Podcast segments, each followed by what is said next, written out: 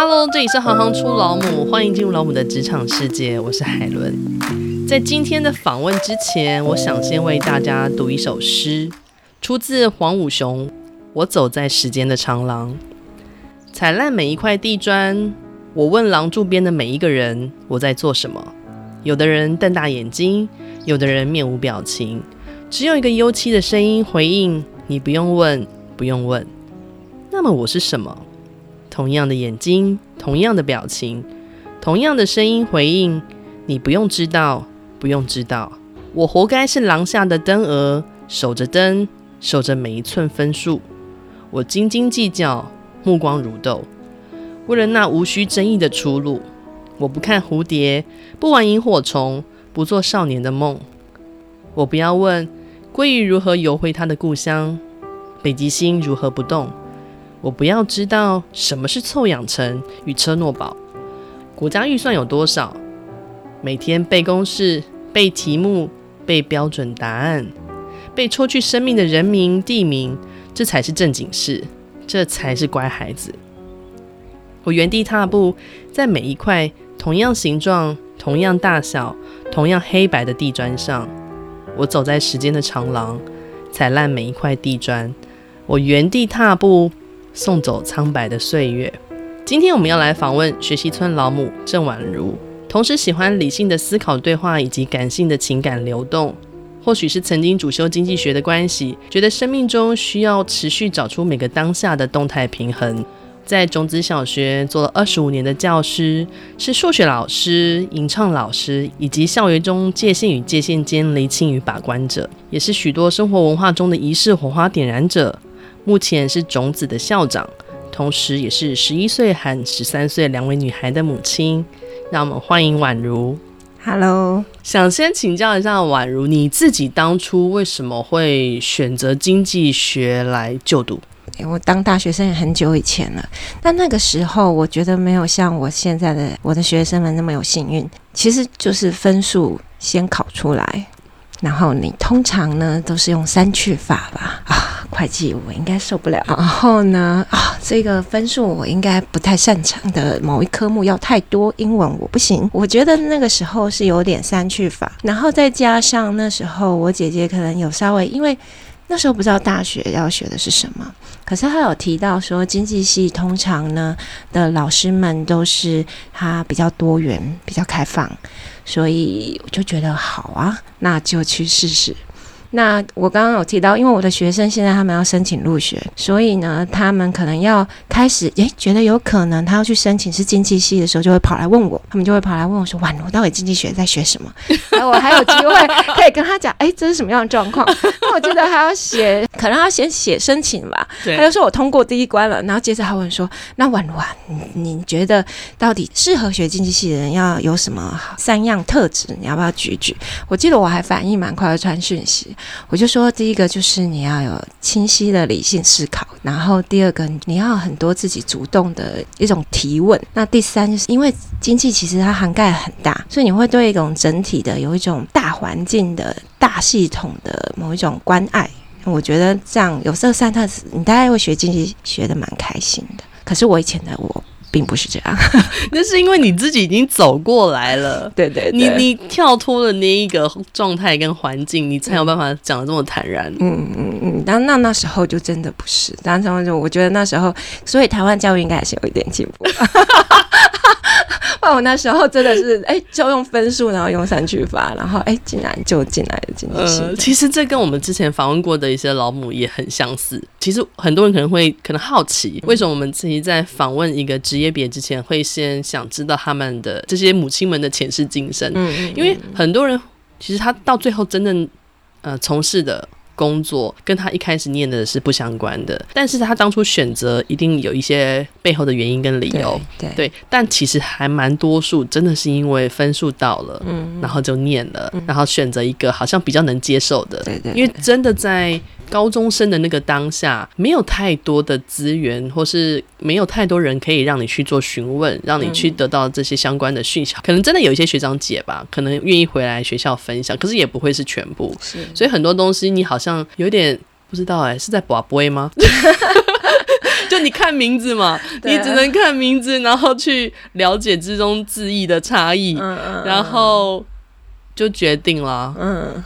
可是，就我觉得还蛮有趣的是，你进到大学，你还有很多次重新再选择的机会。哦，对，你是说修哪一个科目？对对对，怎么样？对，或者是转系考啊？那想要请教一下，就是我刚刚一开始念的这首诗，嗯，然后也是您有一篇文章里面，您看着我们忽然长大，嗯嗯，对，然后您也引用了老师的诗，嗯，那文章中有特别提到，其实是因为黄武雄老师让您跟种子学校产生了一个连接，是对，那可不可以就是跟我们分享一下？这段我觉得人生好像就像刚刚也说的，它其实每个当下你都可以在一个触发，然后你重新做选择。那我如果要讲这段故事，我可能会从我的大三想起，因为通常大三的时候，你可能开始下一个阶段会去想象你大学毕业之后，你可能会往哪一个方向走。对，好，那那时候大三在修课，我那时候有感受到经济学的有趣之处，可是呢，大概也有意识到说，你如果继续学，继续学下去，应该你要不做做。做研究的部门，不然就是要做分析的或者什么。可是，在大三，因为也是刚刚说经济系的开放度，他那时候选课还会大量支持我们去修外系的课，啊，所以有选修，所以你可以修心理学的、社会学的、政治学的、哲学的，好像地理系的课也都可以接受。听起来很嗨。对啊，那那时候修这些。课的时候，你就发现，哎，我对人的兴趣是比较高，尤其是直接面对人的。那同时在大学，因为社团的关系，也发现很喜欢在自然的环境里。所以大概在大三慢慢转大四的时候，就发现有一个出路，就是啊。那时候有个叫做学士后的教育学分班。那如果我可以去部落面的小学校，然后那种山里面，不然还有大自然，然后人跟人的互动是很直接的连接。然后我觉得就是这两个区块，所以可能就往呃，我大四有可能去山里面的小学校的这种可能性在做准备。那在这个过程中，刚好遇到了那时候应该是跟我姐姐有关吧。我姐姐那时候常常在黄武雄老师，然后因为她从做教改，然后她到底下很。很多人一起帮他往台湾教育迈步的子弟兵，那我姐姐可能是就是其中一位。然后可能就有聊到说，有个妹妹现在就是要往山里面的小学校去找可能性，因为她那时候是种子的计划主持人黄老师，然后他就说：“你那你要不要去认识一下有这个种子学校？”然后我就去认识啊，然后就果然是山里面的小学校，那就开始了这个。也不晓得那时候，因为自己不是老师，我记得当时候的校长在应征，就问我说：“那你打算待多久？”我说：“嗯，两年吧。”这样，因为我也不知道我到底适不适合当老师。我记得那时候也有去到那里，小孩都问我说：“你为什么会来当老师？你为什么来种子？”我就把这中间的故事讲给他听。他说：“哦，原来你是因为山里面的小学校，所以你不是为了我们啊。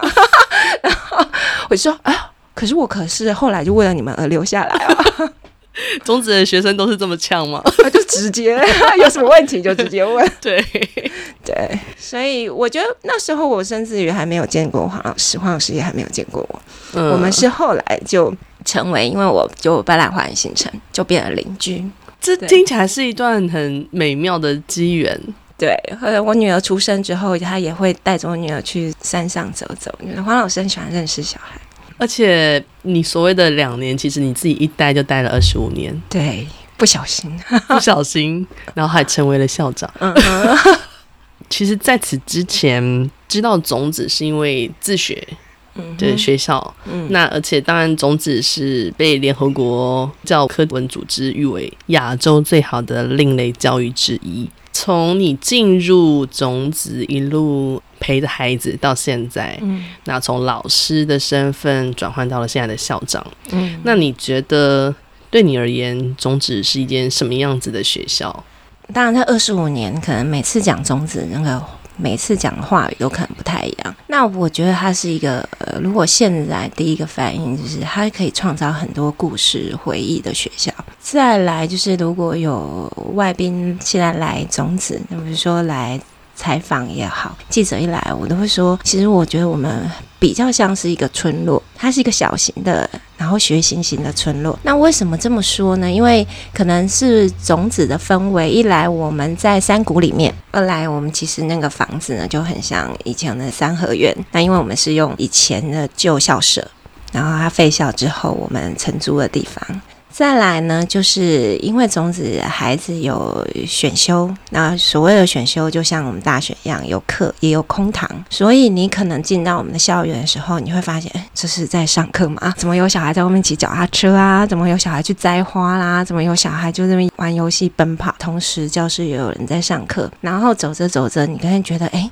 学校老师不是就十个吗？怎么看见那么多大人啊？原来有些家长兼餐厅或是跟老师约亲师恳谈，他可能就在校园里面，你很就很难分出到哪个是老师，哪个是家长。加上假如有一个已经很大校友回来找找我们，哎，就觉得哎是怎么一回事？所以就是这个场域里，它就是随机的，就是它有一个有一些是比如说课程的安排或者是一些系统是有系统，它也就像一个村落，它也随随时每个角落。都在发生不同的可能性跟故事。我们的老师可能有不同的个性，然后不同的专长，比如有学跳舞的，有就是严谨起来，主修门这边有一个瑕疵，他都很想要把它补修好的。所以，我们在这里不仅是说一般学校，好像说是一定是老师要给小孩上课，在我们这边，你会从孩子那知道更多昆虫的讯息啦。那你从另外的老师知道说，哦，原来跳舞的世界是这样子的在运作，可能。从家长，他也会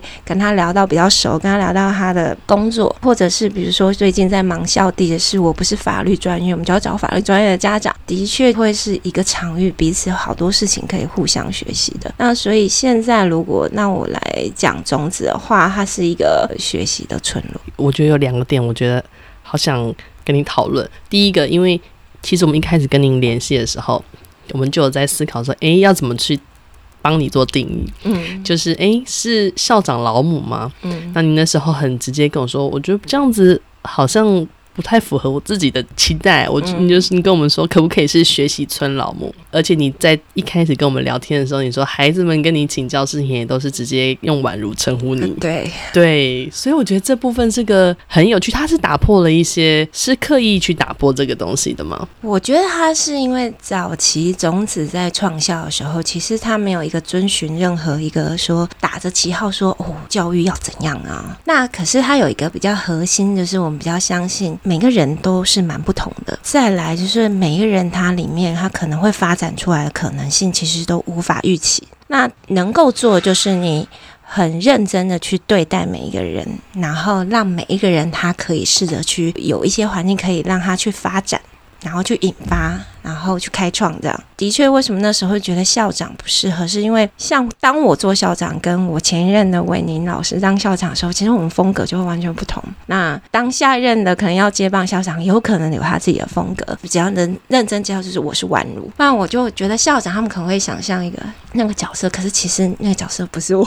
所以后来觉得，如果就一个学习村的概念，然后在这里，我觉得我的特质这几年有人回馈，他说我在这个。学习村里面，如果就我们这些教师团队或办学的人，我的个性有时候很像某个心脏的这个角色，就是我会推动一些事。那推动式并不是都是我去做，可是我好像一个帮浦。比如说刚刚有有那个画面，同时有小小孩、有大小孩、有校友、有有家长、有不同的、有资深的老师、有年轻的老师。那你可能让他在这个的环节里面，当每一个活动或者每一个流动的时候，因为你认识每一个环节，你可以适合打不同的帮浦，让这个学习村落是多元而热闹。可是每一个脉络又不是我创造的，相对的在。这个学习村里面的老师，他们是不是也比较能够做自己？啊，当然。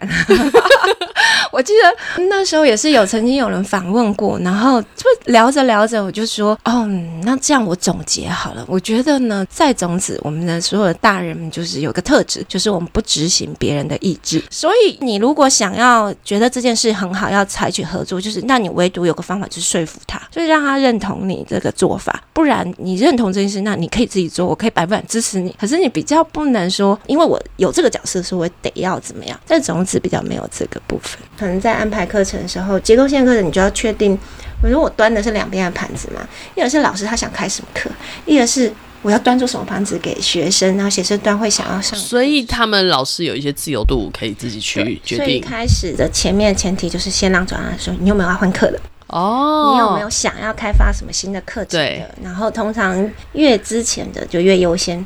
我觉得他后来发现跟体制内不一样，就是都是体制内常常都是资深老师先先挑啊。可是我们觉得那概念不是，因为你想的是整体嘛。对。你会觉得之前他现在的能力，光要去营造的课就不容易，当然要让他上他最拿手。对。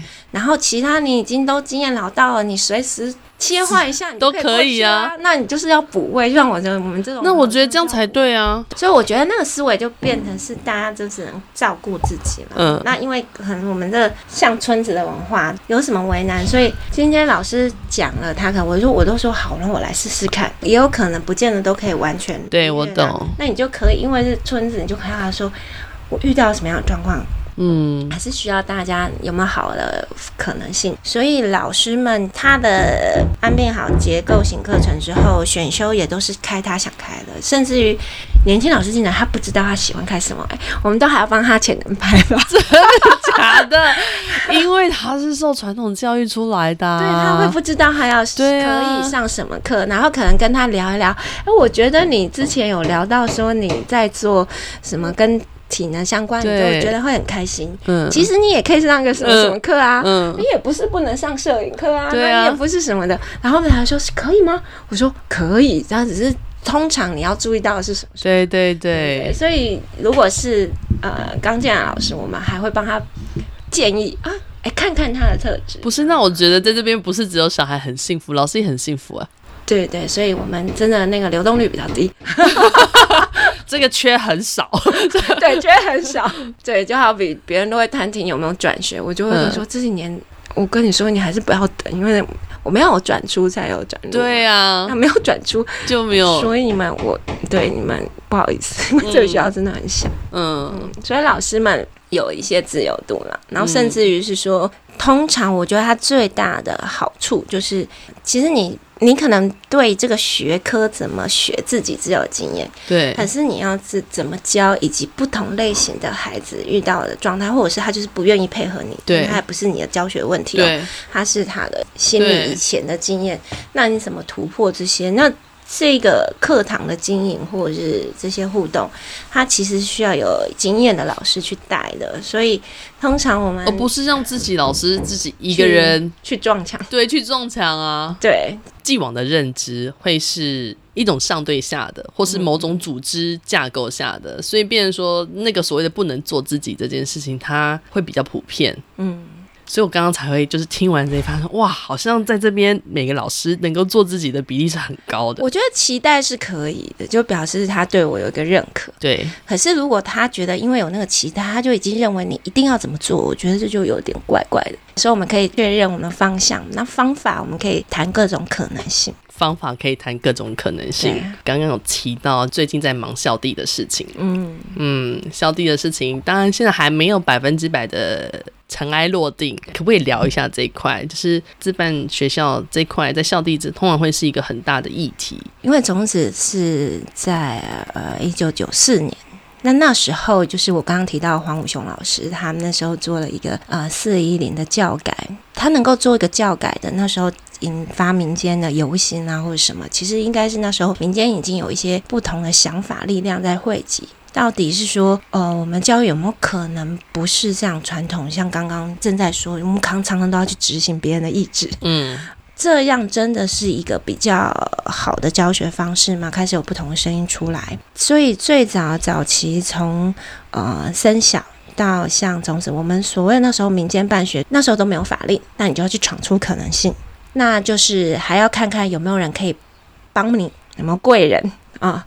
我觉得种子当初可能我们创办人那时候的，我觉得他们有个特质，就是他们很能愿意大量，因为他像我刚刚说的前提，就是我们会觉得每个人都不同，所以我可以理解你有可能跟我是不同的想法，所以中间能够努力就是大量沟通。对，花时间去把我的想法整理出来，然后你的想不到底是什么？去找中间的可能的平衡点。那种子后来其实是在中央的所谓现在的实验三法还没出来之前，就慢慢的就走出，也不是自学，它其实是后来我们都还可以颁发自己的毕业证书，像现在我们的孩子是颁发毕业证书，那它就是一个我们后来是跟新北市的一个实验计划，它变成一个独立的，我们那时候。用的法，其实我们还是说它是个公办民营，只是新北市用的方法是他承租校地给我们，然后审核我们的计划，然后来评鉴我们，确认我们的教学品质，然后其他我们的教学的聘用啦、课程啦、经费啦，我们就都自己找想办法。好，那我们就用这样子的模式走了二十六、二十七年。那有趣的是是。因为比如说我们早期这样做，然后还有在台湾各个地方民间做教育的，慢慢闯出来一个空间之后，开始走向要更全面的，然后就有中央立法的实验三法，包含你刚刚说的那个自学的部分，还有公办的实验学校。那我刚刚说有趣的是说，实验三法一出来，其实现在所谓那个三法里面，其实没有一个法是刚好符合种子的现状，就是。我们的公办民营是租地模式有，有有很大自由度。那现在在实验三法里的公办民营其实是比较接近政府出钱。那其实你只要出到钱，政府就要管，就要一定要管老师的这样你课程啊。所以相对呃，我们真有想对，就是你的自由度就没有那么高了。嗯、所以中间在找寻这些定位的时候，就出现了一个啊，结果法令出来的时候，我们。更奇怪了，更没有一个空间可以容纳进去。对对对对。那这两年呢，我们正在想要转型，因为我们签约有一个预定是到明年的八月到期，所以我们一直还采用本来的旧法，还不属于现在的实验算法里头。要转型前呢，那因为种子是在乌来的一个山谷里面，其实我们这二十多年也陆陆续续就因为我们。等于借用那个场地嘛，也有当地的各种可能性。就比如说，曾经有说要不要盖净水厂啊，想要把这块地拿做别的用途啊。所以，其实二十多年来要争取那个校地继续可以变成我们的校园，都是不断要面对的议题。这一两年变得比较危急，是因为刚好我们那个原民法的通过，所以呢，当地因为有泰雅的族群，然后用一个。部落的名义的时候，诶，说实在，我们也觉得认真想，也觉得怪怪啊。泰雅人也是迁徙的脸，没道理种子就不迁徙。我记得我们还曾经想过这个问题，嗯啊，可是，在中间就发现它有没有一些其实是可能更好的可能性。就是我们又可以开发部落，因为种子的小孩是一到五嘛。那那边的山林，其实在假日寒暑假，可能是很多人会想要过去的地方。其实我们当地那里的村落是一个很小的村落，叫新贤村。那新贤村其实你可以想象，它都是长者比较多。所以像这一年我们的拜访，然后认识很多婆婆，然后现在所以你们会去挨家挨户拜访？当然是当原民局的局长说，其实村子的人其实蛮单纯的，你就一个一个去认识啊。好，我们就哦好，局长这么说，我们就来认识。然后我们的副校长也就非常。一开始就去跟婆婆认识，嗯，然后去问他们，所以我们就更像村子喽。比如说呢，我们现在因为婆婆啊，他们平常你看会种菜嘛，所以我们每种事都有家长去把婆婆们种的菜，然后呢就会一袋一袋一袋。然后我们小孩有些人就已经都有袋子，他们就周四就会带青菜回家。婆婆给什么菜，我们就吃什么菜。然后像山区都会有教会的文件站，然后所以我们这学期也都会有那个小小孩，让每个年级的小孩都各去一次。然后比如说我们那时候六年级的是有家长带粉菜啊，然后呢有一年级跟着奶奶一起呃画图啊，然后像我们还有一个规划，三年级就是要做下午茶给那些婆婆们吃。就是我们现在就规划说，哎，真的有找到一些方法。不是说可以真心，如果跟村落的人可以有一些互动连接，那当然，如果是怎么样可以让新贤村可以赚钱或有多一点建设，的确就不是我们可以做到的事。所以，我们因为现在就认真用这个点在跟政府们说，就是说，如果是在我们刚好是在教育的范围内。婆婆只要有孩子在，他们都比较愿意出来。那这样的共好也是应该是政府也会比较乐见。那你可以跟我们分享一下，你之前在种子分别担任过什么样不同的老师的身份吗？嗯，教过课应该很多种类型。然后我现在都还会盘算着啊、哦，哪一种课我还没教过，有机会要去教教看。最常一直教的就是数学课。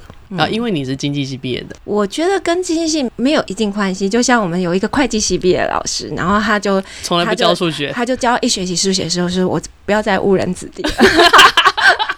然后他现在是教语文跟转美术专长这样子，我真的蛮帅的啊。对，因为他自己去学，所以完全就是现在我们家长没有人知道他是会计系毕业。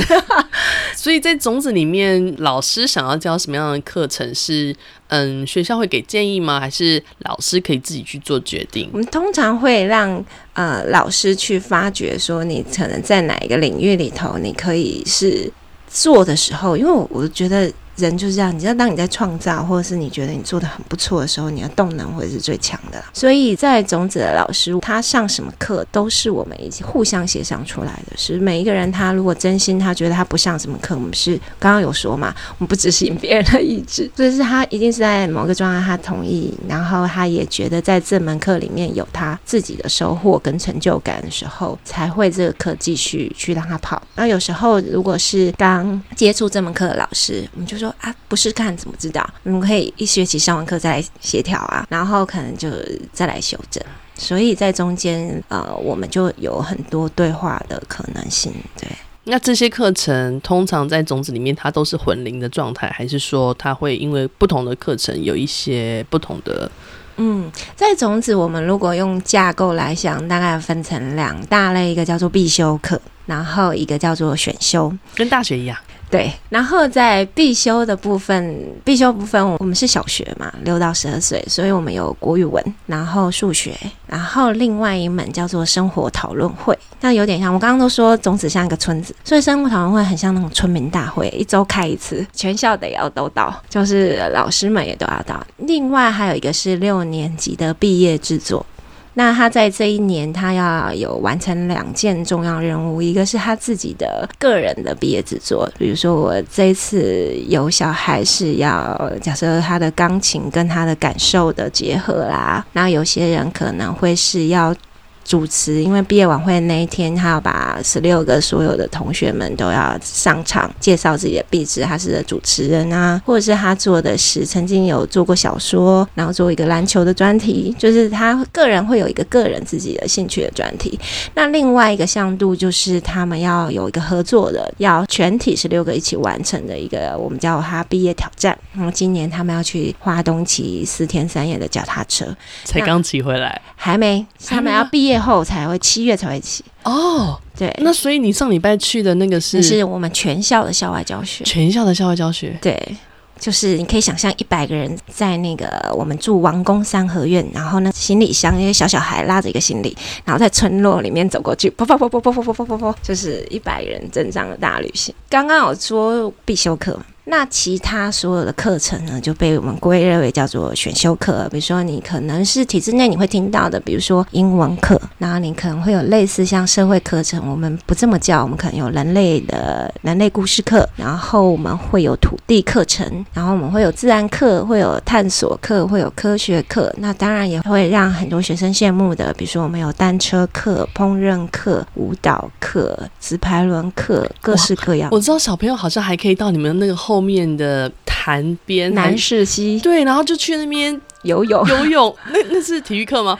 通 常是自然课，或是那个我们也有一些那种有点像野外探索的那种，比如说攀岩，也有一个老家长会带几个孩子就过去这样。那通常是自然课，或者是天气热，就是会逮到各种名义啊。语文课我们去溪边写诗啊，数学课我们来丈量桥身有多，我们就会有各种名义去到溪边啊。对，所以刚刚说这样系统有有必修有选修这样子。还有一个啊，空白哦，空堂。对，那因为孩子刚刚说有选修，那所有的选修也没有必选，也没有规定要几学分，所以你就是选或不选。那当你不选，就是空堂。所以有些像我们啊、呃，孩子一天从早到下午，可能总共有六堂课，除了导师时间啊、中午时间之外，六堂课。那有些小孩子可能在上课有一堂空堂，也有可能某个小男孩他今天有三个空堂，就是他的课堂。一天下来，有一半是空堂，有一半在上课，都没有关系吗？没有，他只要一开始约定好，因为是我们学期初的时候会有两周，有点像大学一样会有试课周嘛，你可以选，因为他们还会冲堂啊，就是啊，糟糕了，烹饪中好还是舞蹈中好呢？那没上过，你就可以去试试试上看看，哦、然后再来做决定。你们也会有试上的那一周啊？对，我们会有两周，对不对？你可以去。隔周去上不同的课，后两周再做决定。嗯、那一旦你做了决定，就是这一学期你要去执行它。那他在做这个决定的过程中，从选课可能要跟家长对话，然后导师也会跟他对话，所以有可能在中间是有成人去跟他做对话。可是他一旦选定了，他要空堂几堂，我们觉得这是他已经有对话过的，那没有不好，因为他们其实空空堂忙得很，学的事情可能比在课堂上多。所以我觉得是要看有没有方向，而且是主动性的。对对对，嗯对，对。所以他们可能刚进来就是卯的一直骑车啊，那单车课就是一个礼拜就是七八堂的样子，一直练，一直练，一直练，一直练，一直练。呃，练完了再去做一件哦，开始上自然课，到处抓昆虫，嗯，然后开始搞清楚跟哪一个学长姐就可以问得很清楚这是什么，这是什么。他也会有空堂，自己找老师啊。通常他们空堂找老师，通常几个状况啦，一。就是呢，太无聊了，来跟老师撒娇，找老师跟他玩。第二呢，就是呢，作业欠了，老师叫他补补功课，说他下课了，那下一堂空堂，我们约个时间，你到办公室找我，然后把功课该补了补一补啊。你前天太轻松了，那你就现在认命，进来补一补。然后第三就是起了冲突，就要有大人来稍微就是假设他们自己无法搞定，学长姐无法搞定，那么那么找大人来。你讲到起冲突这块，我就很想。接着问你们很特殊、很特殊的一堂课程，叫做校园法庭。嗯，它也不算是一个课程，它算是你们一个特有的制度机制，对，一个机制。对，这部分可以跟我们聊一下吗？刚刚那个画面，应该大家或多或少都有听到，就感觉啊，一个村落又有自由，要爬树的去爬树，要游戏的去游戏，要上课去上课。那并不是随时都有一个大人都在旁边看的。那大人和大人，人和人之间在家庭都会起冲突了，何况在一个一百人的校园里，那小孩会争同样一个东西。所以在早期，可能当我们有一些自由度、有一些空间的时候，你会发现，冲突其实是随之就出现的。当冲突而来，我们。又觉得他是要充分对谈的时候，可是大人不在，所以后来呢，我们应该是当初那时候的老师校长，就是在他去到国外参访一个美国的涉谷学校的时候，就发现哇，这个机制不错诶，有一个叫做校园的法庭，那这个法庭里面有学生法官，也有老师法官，对孩子而言就是一个机制，就是当我有不舒服，虽然现场没有大人帮我处理，可是我可以去写一张状纸。然后放在撞纸筒，明天或后天一定就有人会认真来帮我来了解一下这到底发生什么事情。所以孩子呢，投递的那个状纸通，我们后来发现还有几个好处啦，因为就就通常孩子的冲突，就是做妈妈的应该都知道，其实都是从一些小事就出现了，然后就气急败坏，然后通常都只有感受到自己的感受，没有意识到别人到底发生什么事。所以他通常他要去拿一张状纸的时候呢，他就会先确认他要不要告他，因为有点麻烦。他还要去拿一张状纸，状纸拿到的时候啊，糟糕，我不会写字，然后呢，所以我还要去找一个人来帮我说，你可以帮我写下来，这样。这过程中，他通常都已经比较冷静下来。那比如说他找到宛如，宛如要帮他写状纸，我说好啊，那你告诉我刚刚发生什么事了。然后他就要描述，重新重回那个现场啊，他刚撞到你哦，那他刚撞到你的时候，你有知道他刚前一刻在做什么吗？他才会有机会去回缩。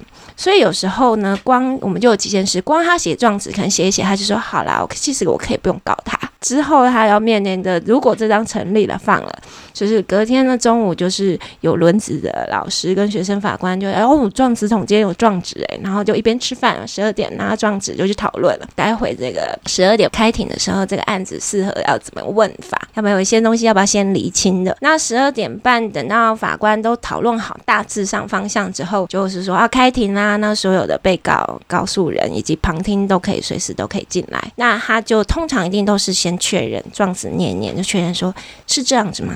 好，然后就再确认被告人说，那你也是认同是这样吗？你有没有要补充的？所以他其实花很多时间一直在重建当时候发生冲突的现场。然后法官就是让他知道说，那你知道你刚刚的那个行动，其实他是被踩到很痛。那其实你只是要躲过一个学长突然冲撞进来，然后他踩到很痛。还原了现场最常见的就是当庭道歉。然后，那你好了，认真的你真的刚刚把他踩痛了，那你那时候又太心急，没有跟他说对不起，你现在要不要好好跟他对不起啊？然后好某某对不起这样，就结案了，然后告诉人家要去签个名，哎，告诉你这样你觉得你有比较舒服了吗？然后就有了，就比较舒服了。那有可能就不是真的有到故意。有小男生、小女生故意让对方不舒服，然后我们又混龄，学长姐欺负一下，闹一下学弟，把他闹着玩这样子，然后学弟就要跑了，都哭了。这种事，那他可能就被证实了是有判例了，然后就是要谈逗人警告一次。那什么叫逗人警告？有可能就是一来当庭道歉，然后二来就是你刚刚弄做了一件让他不舒服的事，所以你通常就要做一件。回馈他时，那就是你隔天帮他扫地，他的扫区就由你来扫了。然后就是重新在一个时刻，有一群人好好的再帮他们重建那个冲突的现场。真的要告人的过程当中，嗯、他也自己在做某些程度的缓和他自己的情绪，对，或者是去意识到整体是怎么发生，去意识到这件事。对，常常真的那个当下是冲刺在自己的情绪里面，对对，没有意识到周遭，对，也。可以让他知道，说所有的人会认真听你说话。没错，他常常一这样的时候，他心里就缓了。他也没有一定要怎么样，他、嗯、你只要对，所以我这个感受是有人懂的。嗯嗯。然后我得到了一个道歉，对，我觉得也就可以了。嗯嗯嗯，常常大部分都是这样的，超可爱的。我那时候就看了一些你们的那记录相关的影片啊，嗯，嗯，嗯，然后说哇。要告人了，嗯、然后有学生就是在前面就是在念那个状子，嗯、然后旁边可能比较低年级的小朋友就在窗户边趴着看，他、嗯、说今天是谁？要告谁？他怎么了？他脚伸出来故意绊倒他？嗯、有我在现场，嗯、我觉得这整画面超可爱的，对对对，对，全部都是缩小版。你在嗯、呃、种子小学已经服务了二十五年，嗯嗯，所以你第一年教的孩子，嗯，已经出社会了，对。那你觉得他们在离开种子之后，进入所谓的体制内去学习，然后一直到出社会，你有没有一些不一样的观察？我觉得当然是每一个。以前问到校友，然后说他是什么样子，我都会说对，因为每个人都不一样嘛，对，所以每个人都有还是有他各自的的样子，对。那只是他那个样子对我来讲，就是说他小时候，你通常你都会看到有一些脉络，然后就像刚刚讲毕业制作，就是说他现在开甜点店，他是一个甜点师，然后哇，他毕制那时候做的可是谢师宴呢，哇，然后他现在是立志写小说的，然后他的毕制也还真有写小说呢，就是。是你会看到一些有一些点是有可能是在他那么小的时候，十二岁，跟他现在可能二十五、三十岁都有一些脉络相关。那那也有一些就是哇，原来世界还这么大。所以像现在我的这些学生们对我来说，我都觉得他们是我的窗口啊，因为他们年轻人现在都好厉害啊，就是跨足。很多事，那比如说像跨领域，对跨领域。昨天我们有一个毕业生来社区找我们，然后呢，有一个已经抱了小孩来了，然后另外一个呢，他对他来说，他觉得他没有找到正式工作，可是他的同学们就说不会啊，我觉得你现在工作很好，因为他就是专门跟外国人教中文，对，然后他都在网络上，对，所以他刚刚说，哎，我七点要回去，我还有一门课，我要去跟我学生上课，嗯，然后 还有那个学生也是会有，哎，就说他就拍他同学的 baby 嘛，他说，哎，我学生也有 baby，因为他。通常国外跟他学中文的，可能都比他年纪更大。对我来说，哇！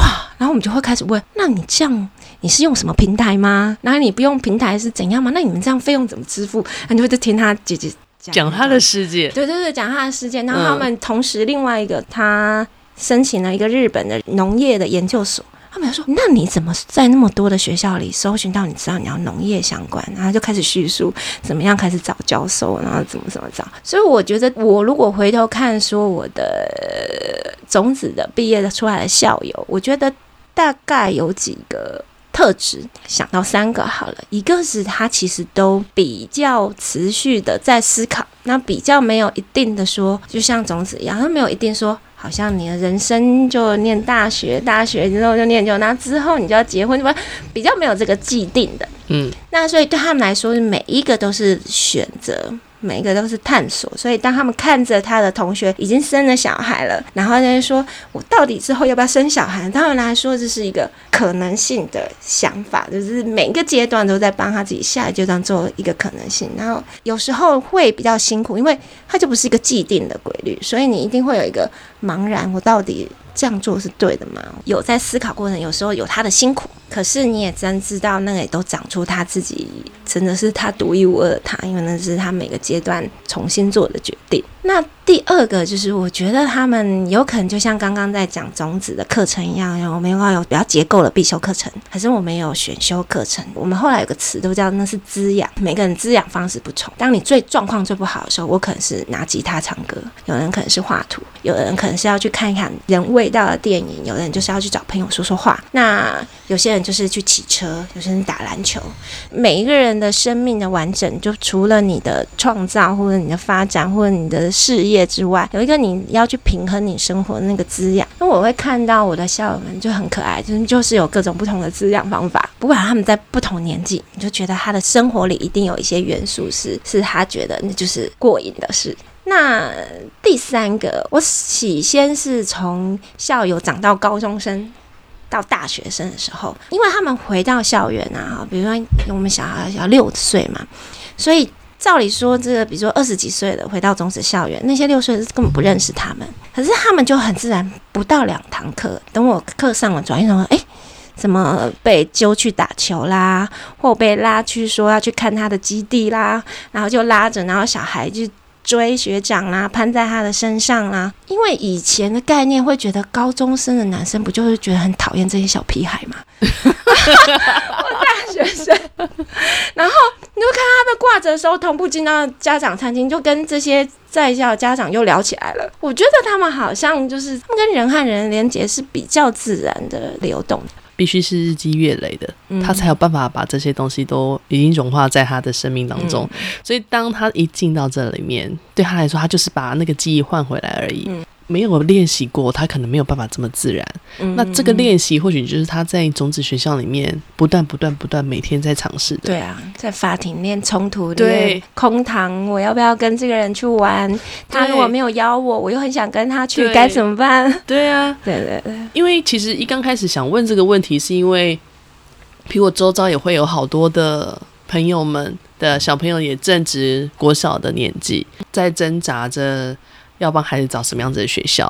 希望孩子很开心、很多元的方式去长大，但一方面又会有点担心，想说，那如果帮他选择了一个比较需要自主性学习的学校的话，那将来比如国中或高中，他势必又在必须要踏入所谓体制内的时候，他会不会产生一些不适应啊？因为适应这件事。也是大家都会问起，因为它是一个独特，你好像走了一个像刚说走体制外，可是这个世界有一个很大的很多的体制要走，你好像你总不能好像是世外桃源逃避了现实社会或什么？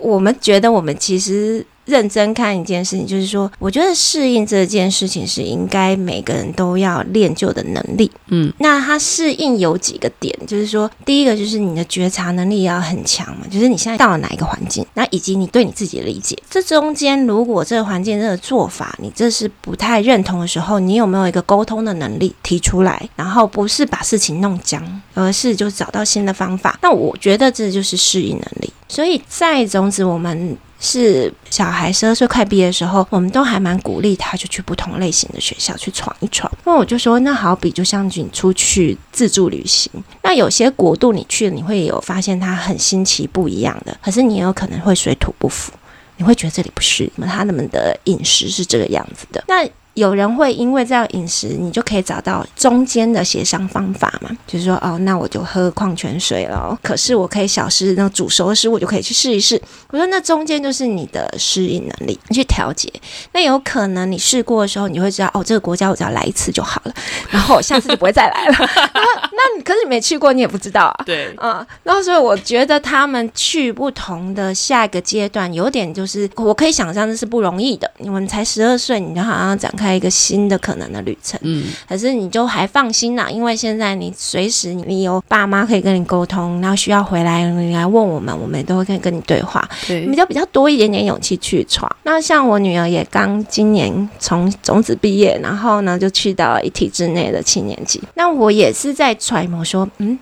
那他会是在哪一个的环节点可能会不适应？那因为他的个性，我女儿个性是做事情都很仔细，然后事情会把它做到好，所以我也不担心。然后他的学习的态度跟方法，虽然他都是要慢慢来，我不会担心说他没有学到，或去那边他就会。比不上体制内的小孩的学科能力，可是我就会先做好准备，是因为我知道他很在意别人的看法，所以一开始如果很多那种比如考试压下来啊，老师的要求很高啊，他可能就会紧起来，他就不能发挥他自己。幸好这件事还不太。有发生，他就也就顺顺啊。我们觉得也很幸运的遇到一个导师，嗯，可以用比较没有那么急的节奏，嗯。那可是对他来讲，他还是有不适应啊。后来我试着揣摩，因为他进到一个比较大型的国中嘛。你看，平常他在种子是像村落，诶，那他又是一个充满了对人的敏锐跟情感流动的孩子，所以去那里，他新生训练就是开始就是听各式各样，一开始讲就是各种规则。嗯，然后就硬邦邦，所以当他想要去靠近老师说话的时候，老师说此刻不行。嗯，你没看到现在大家都要做什么什么吗？然后他马上说啊。这怎怎么会这样呢？所以对他来说，他要先适应的是一个，我就说，可是这是大体制跟小体制的差异。就是当一个学校要管理这么多人，他的管理比例就会变高，然后他就慢慢的去揣摩，就是哦，那有时候这也难免。就是如果我要让他效率更高，那个时候会集中嘛。我觉得并不是一定要选择哪个环境对小孩最好，而是说你有没有个能力去持续保持，跟他找到可以调试的方法跟对话。那这个就比较不怕他去到哪一个环境，我们也觉得趁这个时候他去看看不同时间去做调试。其实因为这个年纪刚好是在内在形塑自我认同的，每一个决定都在帮他在更理解有可能他自己是个什么样的人。所以我觉得这个阶段不适应，有时候只要是能力可以 cover 的，不适应是一个很好的成长的历程。那听你刚刚这样一路说来，在种子你有觉得遇到挫折的时候吗？挫折应该难免都有啦。那比如说，有时候，尤其是当行政职的时候，不能像学生村落，就是他就是要照你一板一眼的，然后要执行他的意志的时候，就深吸一口气。可是呢，就是据传闻说，好，你可以理解哦，政府它就系统就是比较大，他总不能像我们都说好嘛，好好沟通嘛。然后说好，然后就再深吸一口气，好，然后再做够什么样子的准备。那有时候是，就是在这二十多年前，你当然都有一些挫败感。比如说在年轻的时候，可能就是会觉得怎么都搞不定，就是课程，那小孩就是蹦蹦跳跳啊。他就说，他就对着你说：“婉如，你上课好无聊啊，啊，这是怎样呢？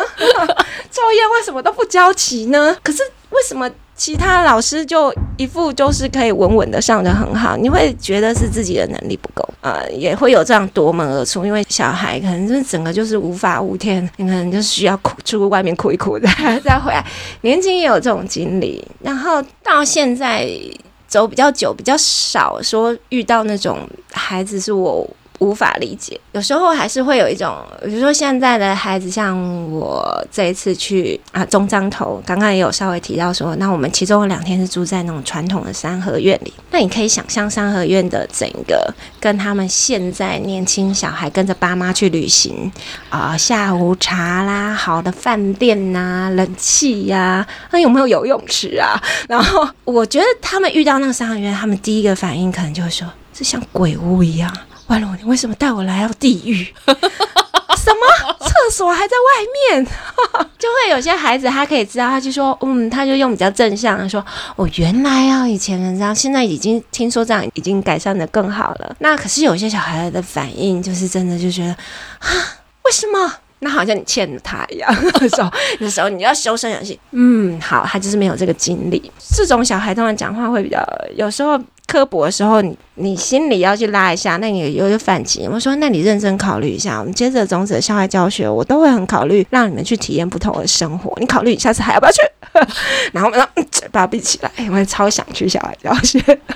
哦，对、嗯、对对，就比如说像这样的时刻，你会有觉得啊。现在小孩真的是太养尊处优了吗？可是这没有到说到疲累或到觉得啊，是不是要转换一个职场？成为母亲的角色，你觉得带给你什么样的改变？因为你在种子是一直是带着别人的孩子，嗯嗯，嗯，那我觉得立场转换的时候，有时候会有点不同的。因为可能刚好我的工作场域就是跟小孩在相处，对，所以呢，对我来说就没有。家庭的跟女儿的跟学生的落差没有到很大，嗯，可是我记得就是刚啊怀孕生小 baby 的时候，那个就很大了。就是你从以前念书到工作，你总是会觉得事情要把它规划好。做一些准备，再能够去应对好。所以去学校上课也是啊，你要把教案先设想过，嗯，可能有 A 方案、B B 方案、C 方案。可是真正当小 baby 出生的时候，你就发现根本三个方案还是不够用。然后呢，你的时间不够用，你的精神不够用，变得我觉得当了母亲最深刻的一件事情，就是真心可以接受没有计划。只要你执行了现在现阶段的这一刻，都也还可以是一件好事。所以我觉得那是一个还蛮大的突破。因为在种子呢，我刚刚回到我现在在校长这个角色，可是其实呢，在我二十七岁的时候，我就在种子就当过一次校长了。那因为我们会有点轮任，就是行政阵亡的话换下一位，然后让他好好的当老师就好。那那时候第一次当校长的时候，我还没当妈妈，嗯。然后这一任就是我当妈妈，我我觉得身为母亲之后，我觉得就不一样。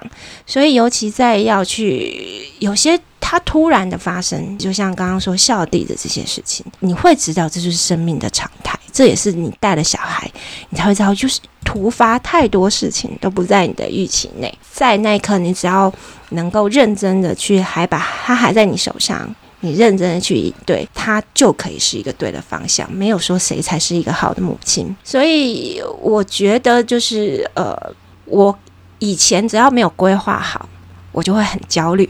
嗯，因为觉得嗯，这事情好像还没有准备好啊。嗯、我这演讲，我是不是要都准备好了，我才能去做演讲呢，或者什么？可是当了母亲的这样的 两四五年的练习过后，你就会知道说，只要你随时都有在累积你自己的实力。然后你有朝向跟准备，那有可能因为做母亲，你常常被剪断嘛。就好比说，我要去学校上课，当学校上课回来，你回来那时候你有两岁的孩子再回家，你回到家，你一定是把学校所有东西都剪断，因为你只能全心全意的看他眼前发生的事情，就已经够让你超乎你的能力了。所以就会练习把东西剪断，然后。隔天我要去那三十分钟的路程就变得很重要，我要把他那个三十分钟的路程给接回来。我昨天在学校到底发生了什么事情啊？有有有，常常有这种时空错乱的感觉。对对对对，他就说，哎，发现。哎，一开始你有点忙乱，好像也没有不行啊，好像也没有因此就天就塌下来，好像也不会因为你前面因为你要带 baby，你睡眠不足，你的精神力没有那么强，你就突然变成一个不好的老师。其实也没有哎，我觉得就是这种来回的切换，东西掉是正常的，什么东西没带会是不是？不就是常态吗？我觉得就比较没有那么焦虑，所以后来我记得在接这一任校长的时候，有时候突然突发有一个什么样的电话，然后呢，就来来回回玩一挂，就对着外面的行政员说。幸亏我现在是老娘，我不是姑娘，我可以接这一招。我觉得做妈妈后，就是有一种你进入一个老娘 的一个世界里的大脑的状态，你可以切接，然后运作，然后你可以同时一边想着教案，一边拖地，然后。一边想着这个家长他现在遇到这个困难，然后是要跟他沟通呢，一边喂小孩吃饭，就是你可以，就是我觉得他可以变成了，后来才真的发现哦，当母亲你会发现哦，原来你有一些能力是你自己没有预期，可是他你还是可以做得到的，突然就变得很多功哦，对对对对对，嗯，那可以切断没有关系。因 为我觉得这个很多妈妈都会很有感触。对于想要成为老师的孩子们，你会给予什么样的建议？我觉得其实不管你要做哪个工作，我先讲上，就是说你，我觉得你要很喜欢自己在工作的那种，你感觉你在工作，你好像创造或者是你累积了什么这样子的能量。说实在的，就是工作学的东西才有效率，就是比在啊你说你的高中、大学学到的东西都来得多。你知道你要问什么样的问题？我觉得工作这个阶段是很值得每个人期待的，就是你你到底会成为什么样的角色？所以我觉得第一个是这样。那如果要成为老师，就像我们种子在找老师，我通常就是说总结一个词叫做好奇心。那你粗分两大类呢，就是你有没有对人的好奇心，跟对事情的好奇心。那你对人的好奇心，就是会在于说，今天如果比如说你同样上了一门数学课，这个孩子在皱眉头。他到底是故意揍给你看，想抱怨你，就说哦，你上的数学课我最讨厌了，还是其实他遇到困难？那你会在探索他那个眉头的深锁，就是因为你本人你对对人太好奇了，所以你就会主动去探索他那个眉头接在一起到底是什么意涵。这样你就会有一个不断的动能，就是说我去找寻答案，来找更适合他的方法。第二个就是你刚刚说的切入，就是你对事物的好奇啊。今天我能够教数学，一定是我对数学充满好奇。我对数学觉得哇，可以展现这样子能量跟某一种，有时候在凌乱里面慢慢揪出一个秩序感的时候的这件事情的驱动跟好奇。所以教师，我觉得他就是。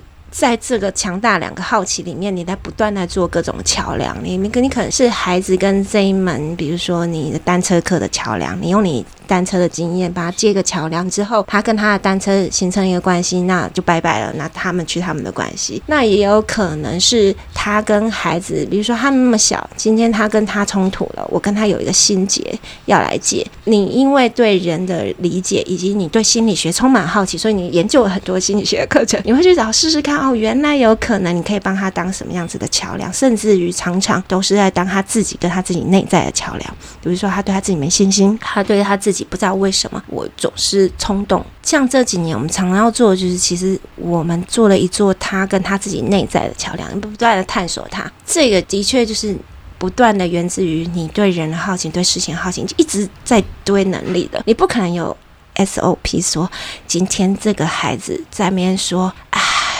的时候，告诉一什么二什么，没有这种事情。那你有个能力，当他那个害到底前面，他是在害他自己呢，嗯，还是在害别人呢？嗯，还是他怎么样了呢？他这个是就像刚刚也前面提的，他孩子跟人和人相处，其实那个能力是在生活中一直在累积的。我觉得老师也是这样。刚刚说的就是你保持着，你如果是对人很好奇，对事情很好奇，你就蛮适合当老师。那有些人的特质是好，对事情好奇，我觉得人很麻烦。那我觉得你就不要当老师，因为你老师就是对人的桥梁。可是你好多事情可以做，有些工作他就他可以是你帮忙整理的教案，就是你帮忙研发的教材，然后让懂得人的人去当桥梁。那第二个老师，他常常就是一个 team 伙伴的，尤其像种子，因为不可能每个人对每一件事情，这世界太大了。可以有的学问啊，可以有的发生过的事情，一个老师不可能无穷无尽。所以呢，当你遇到你，突然哑口无言，小孩问了我回答不出来的时候，你也不会紧张，因为理当就是这样。时候你会说：“哎，那你要不要去问谁呀？那今天你的眉彩，你这个到底适合是用水彩，还是适合用是粉彩？你在做不定决定的时候，我们就说：哎，那你不要去问问宜佩，宛如对这件事情没那么懂。所以我觉得教师来是，你也是知道你是个 team 里面的一个，所以你要跟你的 team 里面互相去理解，你的伙伴里面有不同什么样的特质，然后你自己是什么样的特质。”这样，他就会形成了一个团队，然后或者是因为看到不同的团队里不同的老师的做法，你就会有很多启发的。所以我觉得老师还有一个意识，因为以前我小时候的概念总觉得，因为老师都一对多嘛，都对学生，我没有意识到原来老师是可以是一个 team 的。可是我在种子是赫然发现，老师有个 team 太重要了。大部分妈妈应该可以理解这件事。其实身为老师，你还是有对盘的学生跟不对盘的学生。那你不用一直跟着你不对盘学生硬撑嘛，你就是交给对盘的老师去就好。就是有些硬冲突的时候，可以换一个战友跟你合作一下。对啊，跟客户一样。对，对对对对对，这这这你去，对，要不然我每次跟他讲话我都会生气，对，我不想造成这种情况。那你们在面试新老师的时候，会有一些你自己会有一些一定会问他的问题吗？其实也有几个阶段，第一个阶段我们当然是书面的，然后呢，书面的审核里头，我们最有兴趣的就是他怎么表述他自己，就是看他写的自传。他自传写的就是你超好奇他的人生的那个人，就会中我们种子，赶快邀他第二阶段这样子。可是如果写的就是嗯非常四平八稳，引不起我们对他的兴趣的话，然后即使他可能非常的认真，也可能。不在我们第一阶段，就是马上想要邀请的名单了。就是我看履历也是刚刚说的，因为你看他写自传或描述事情的方式，到底他对什么怎样的人好奇，对什么样的事情好奇？他如果这些东西呈现的越多，你就是越有共鸣感啊。那第二个阶段就邀约。这批老师来种子一天，那这一天里头，因为种子是教师团知晓，所以我们做任何决定是全教师团知晓，是一起决定的。所以他有一个辛苦，一他要跟所有人都讲到话。然后呢，我们还要配合不同老师的空堂，因为我们不会为了这件事情就挪小孩子的课嘛。所以他来一整天里头呢，我们大概就会有排两三堂啊，然后老师就会签，哎，我这里有空堂，然后我们就有一个，就是谁第一堂空堂，那他先上场。那通常我行政会先告告诉他你今天会发生什么事，那我们就有一个共同用的表格。我这个问题我问过了哦，你们不要再问了，就有一个合作方式。然后我们第二堂上完课，哎，过去面谈啊。哦、这个问题问过，接下来我还对你什么东西有兴趣？你可以不管那个表单。通常呢，他还会至少会保留两堂空堂，我们也会让应征有空堂，因为我们就看他怎么在这个校园互动。对，然后互动以及他跟这校园里面他感受到了什么？因为对他们来讲，我们在找人，他们也在找这个环境是不是他要的啊？嗯，所以我们都尽可能说，你赶快去看。然后呢，最后一堂我一定留着，你有什么问题问我，我一定回答。嗯，然后我们搞清楚，那说不定你不要我们。第三阶段才真正有那个什么视角。哦，那那个视角就会是像我们在带新老师，我也在对话里会跟他说：“哎，我觉得你适合，你想要带中年级还是高年级还是低年级？然后没合给你，你有什么东西？我看你对的有兴趣，我告诉你你可以上什么课哦。”就有点好像在带新老师，有的比较有经验，他可能他自己的想法，他就来视角。在那个历程里，我们 run 的。状况里，我们也常常很有趣。我们在第二阶段面谈的时候，常常很多老师都跟我们说着说着，眼泪都掉下来。然后，因为我们可能会，你刚刚说问什么问题？像比如说，我很常问说，嗯，如果你描述你自己，然后你会用哪三个形容词？然后我曾经还去帮忙应征别的实验学校的老师。那我曾经问过的问题是说，如果你有哆啦 A 梦的口袋。你最想拉出来的是哪一个物件？为什么这样？那通常那个故事里，大概就可以让我们在那么短时间内多靠近他的内在一点点。因为我们要找的人不是他教学很有经验，我们要找的人是他的那个动能很强。嗯，他会哭，应该是从来没有人问过他这些问题啊。所以有些人会傻住，不知道怎么回答；有些人就会回答很开心。会觉得啊，频率就对了。非常感谢宛如今天的时间，还不好意思让你一直被现场干扰。如果你喜欢《行行出老母》，欢迎订阅和给五颗星鼓励。老母网站已经正式上线，triple w 点 h o w l a o m u dot com。没错，就是好老母的意思。谢谢你们的支持与分享，我是海伦，我们下次见。